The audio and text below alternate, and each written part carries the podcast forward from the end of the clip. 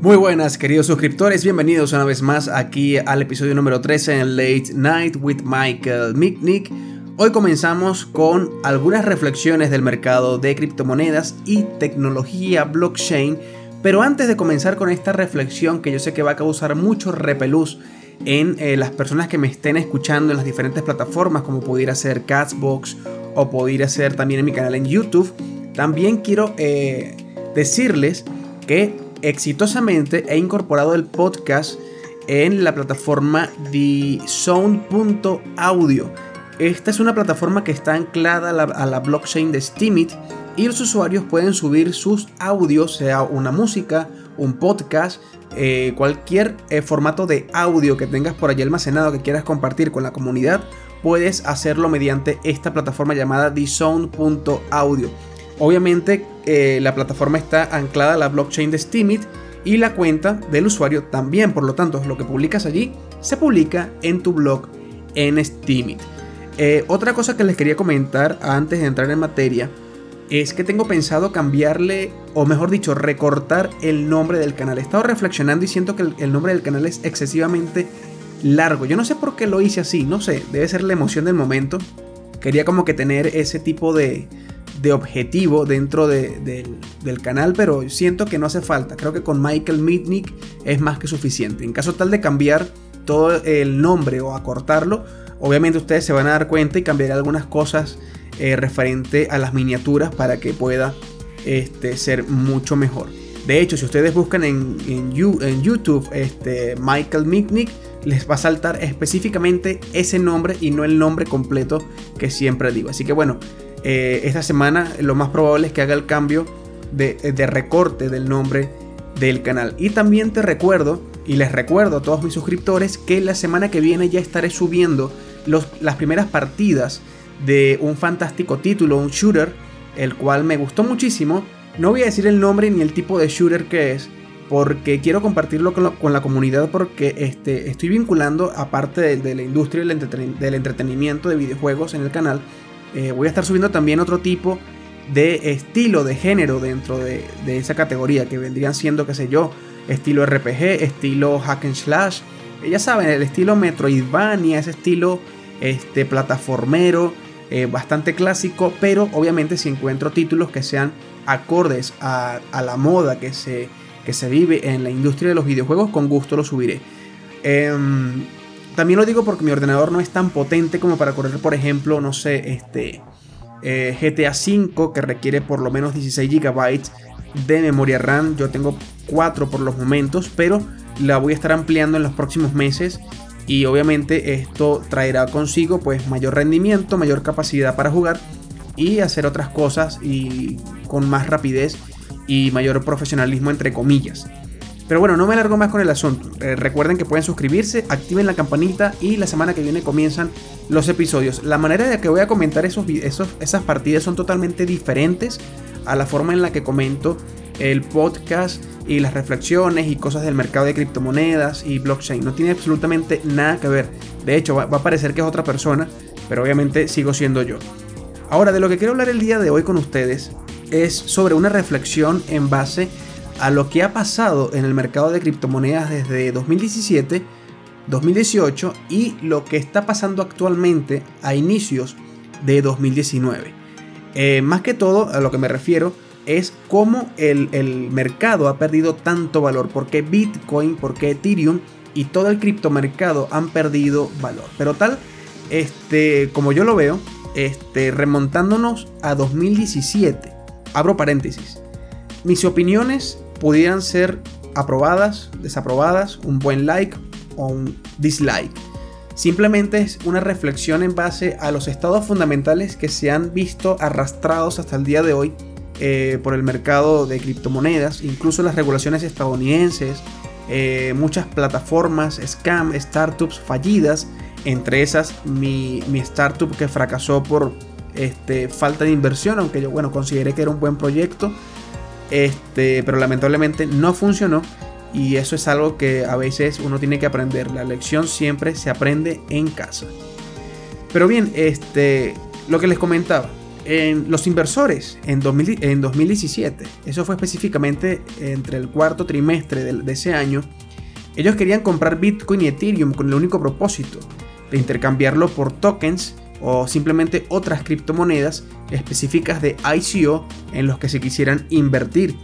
Los compradores de Bitcoin y Ethereum realmente no querían ser propietarios de Bitcoin o Ethereum, ellos querían comprar los nuevos tokens de la oferta inicial de moneda, la que conocen como ICO, pero también necesitaban comprar Bitcoin Ethereum como una forma de una forma corta de conseguir lo que querían en última instancia. Sin embargo, los propietarios de Bitcoin y Ethereum no querían vender. Estaban viendo cómo aumentaba el precio de sus propiedades o de sus tokens como tal, así que la pregunta es, ¿por qué lo harían? Si ellos también creían en Bitcoin y Ethereum, en un mundo de oferta y demanda, el precio siempre va a subir. Lo que pasa es que las empresas que habían completado sus ICO se habían transformado en ballenas y comenzaron como grupo a descargar sus tokens en diciembre de 2017 y enero de 2018. A esto le agregamos también el nuevo año chino que comienza en febrero. Obviamente lo que hace es depreciar mucho más el mercado, pero esto voltea eh, así la dinámica de la enorme demanda de Bitcoin y Ethereum a todos los vendedores de estas criptomonedas. Después de que la resaca de Año Nuevo se desvanece, pues las startups necesitaban cambiar sus criptomonedas que eh, eh, adquirieron por ICO por moneda fiat para así poder pagar a los ingenieros y construir así pues sus startups. Lo que sucede es que muchas de estas startups nunca eh, ni siquiera arrancaron. De hecho, yo tengo en mi canal en YouTube un video de, un proyecto que se transformó en scam desde el primer día que lo vi. Al principio me pareció muy interesante porque la idea es realmente innovadora, pero detrás de ello no hay absolutamente nada. Simplemente hay una gran idea que no se aprovechó realmente, aunque, ¿saben? Aunque la intención haya sido de scam, la persona no, no, fue, lo suficientemente inteligente, no fue lo suficientemente inteligente para decir, mira, me acaban de dar un dineral impresionante en Ethereum y yo podría contratar ingenieros para que me ayuden, para que me ayuden a realizar esta idea. No me acuerdo cómo es que se llama ahorita la, la, el proyecto. Este, no lo recuerdo, me disculpan, pero está en mi canal. De hecho, yo conversé sobre ello, eh, lo acusé de scam y hasta los momentos eh, están desaparecidos con todo el dinero. Entonces, siguiendo con, con el tema.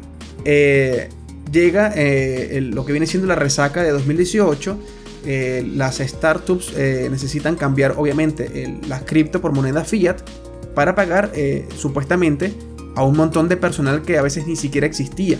Pero entonces surge el, surge el pánico de correr al banco, la presión de los reguladores en ese momento en Estados Unidos en el tercer y cuarto trimestre de 2017 que dio lugar a una ralentización y una paralización casi total de las ICO a principios de 2018. Después de eso, eh, las ICO se detuvieron o simplemente ralentizaron radicalmente. Ahora, los nuevos emisores de tokens comenzaron a aceptar el dinero fiduciario sin la necesidad de pasar por Ethereum y esto mató mucho más la demanda y dejó solo a los vendedores y a los tenedores de tokens sin compradores. Ahora, en un mundo de bid ask, que es el término conocido de compra rápida que se utiliza más que todo en las exchange, el mercado simplemente se hundió. Esto es una dinámica interesante del mercado actual en el que los precios de todas las criptomonedas están altamente correlacionadas entre sí. Basta con mirar el precio de cualquier token en CoinMarketCap. Miren, pueden buscar este, no sé, UBEX, por ejemplo, está, está bajísimo y es un proyecto muy bueno, pero también notarán una perfecta correlación entre los precios de la mayoría de ellos con Bitcoin y Ethereum cuando estos suben y bajan juntos. Y la mayoría de los otros tokens están correlacionados de la misma manera. Esto realmente pues no debería ser así, pero sin ningún banco analizando e informando sobre estas startups como lo hacen por ejemplo Apple, Amazon, Microsoft e incluso Google, entre otras, este, Bitcoin realmente pues, puede seguir subiendo o bajando y el precio de los tokens eh, será como una especie de atracción gravitacional que funciona en ambas direcciones. Antes solamente era Bitcoin el que estaba eh, como protagonista en, las tendencias del resto de los tokens y monedas. Eh, después, creo que un poco después llegó Ethereum, casi este, haciendo repunte en, capitalización de mercado. Y obviamente estas dos actualmente están funcionando como un eje, como una especie de de eje gravitacional. Son como dos agujeros negros. Los dos tienen su propia fuerza gravitatoria y los dos arrastran al resto de los cuerpos celestes que son las criptomonedas y los tokens.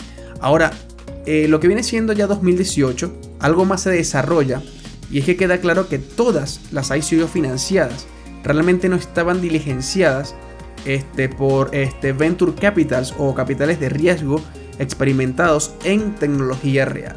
En su mayoría realmente no eran tokens en las que uno realmente quisiera invertir. Anteriormente este, todas estas monedas estaban relacionadas con el aumento del precio de Bitcoin y Ethereum, pero ahora eh, estas están siendo arrastradas hacia un precipicio. Les recuerdo que hoy, 10 de enero de 2019 del año en curso, este, Bitcoin regresó a la zona de soporte de los 3780. Para quien haya visto la publicación en mi perfil en Twitter y en mi grupo en Telegram podrán ver un poco este, la caída y lo que obviamente pasó, aunque fue totalmente inesperado. Yo creí que iba a seguir un poco más la tendencia eh, lateral, movimiento lateral bajista para seguir alcista y obviamente romper la zona de soporte futura que era la nueva de los 4.050 dólares, pero lamentablemente no sucedió.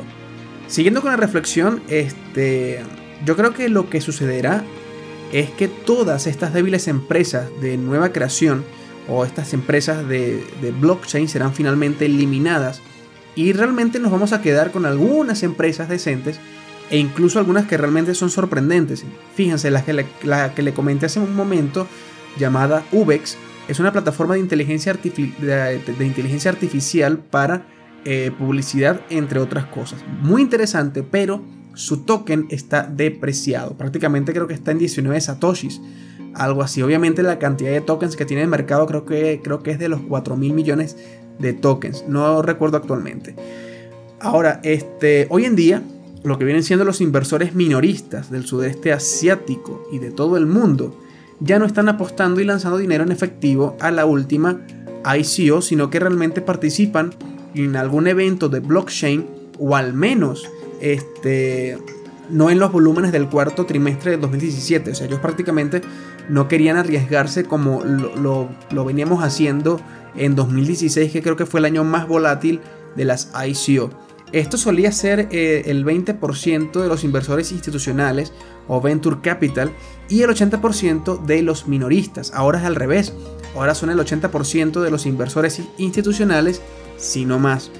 Para mí realmente tiene sentido que si los Venture Capital fuertemente calificados, como por ejemplo eh, A16Z, eh, Pantera Capital y 7BC.VC, no sé si lo conocen, eh, si ellos invierten en una puesta en marcha desde su amplio embudo de inversores, después de llevar a cabo la debida diligencia de grado de Venture Capital, pues simplemente los inversores minoristas de consumo querrán invertir. Ahora, yo creo que es el momento de la llegada de los Venture Capitals y experimentados para recaudar fondos de Venture Capital reales. Esto podría generar grandes volúmenes de flujo de operaciones, un proceso de flujo de operaciones con equipos totalmente centralizados y descentralizados que realmente podrían estar calificados para llevar a cabo la debida diligencia, así como también financiar a los mejores proyectos, así como ayudar a estas compañías de carteras a ejecutar y gestionar el riesgo de los inversores a, través de la diversificación y la construcción de una cartera real. Eh, todos o muchos hemos visto realmente un retorno a una financiación de, capital sano, pero no solamente para tokens. Los inversores ahora poseen eh, capital en moneda fiat y tokens y en algunos casos descentralizados de este, solamente están jugando para ver si, si si se arriesgan y ganan un poquito en cuanto a beneficio, pero también con la debida diligencia de la vieja escuela. Antes de tirar el dinero, este, también estamos viendo un retorno a, las valoraciones de mercado en lugar de un equipo de desertores escolares que buscan realmente una valorización previa, qué sé yo, de 50 millones de dólares o 100 millones sin antes haber cumplido por lo menos con una nómina de pago ni haber logrado ninguna sustancia eh, real antes de obtener este tipo de valoración. A lo que me refiero es que si un proyecto que comienza, por ejemplo, en Latinoamérica, que quiere tener su propio token o criptomoneda, les explico, la, criptomoneda en estos momentos no significa absolutamente nada. La criptomoneda simplemente es, son datos matemáticos que viajan en la red, que se apoyan por otros nodos, pero realmente esta no tiene un valor si detrás de ella no hay un equipo consolidado que trabaje para que esta moneda tenga realmente, vale la redundancia, un valor en el mercado y su adopción sea mucho más sostenible. Ahora, Bitcoin en sí mismo es resistente. Esto se ha demostrado por la supervivencia que ha tenido de múltiples eventos de tipo, qué sé yo, ¿se acuerdan de la exchange MTGOX? La que fue este, hackeada en 2014, si no me equivoco. Y obviamente en numerosos ciclos de subida y bajada.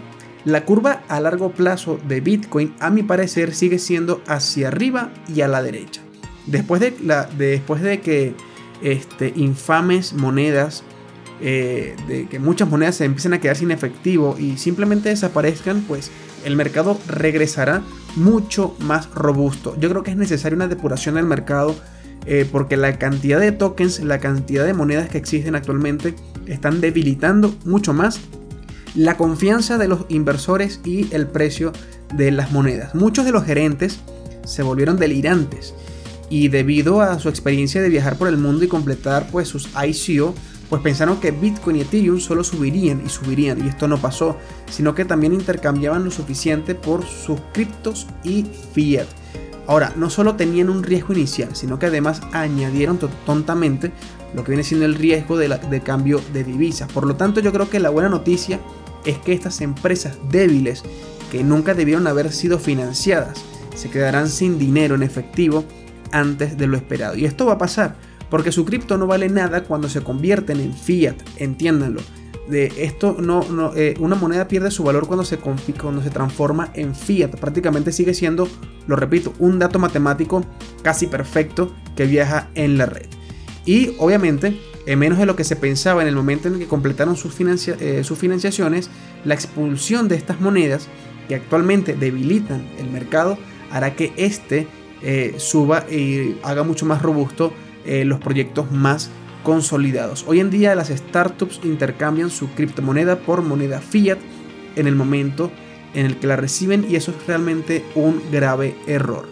También puedo, podría predecir que podríamos ver eh, el despegar de algunas startups asesinas, por así decirlo, y generando adopciones masivas. Por ejemplo, qué sé yo, eh, repito otra vez el proyecto de Ubex.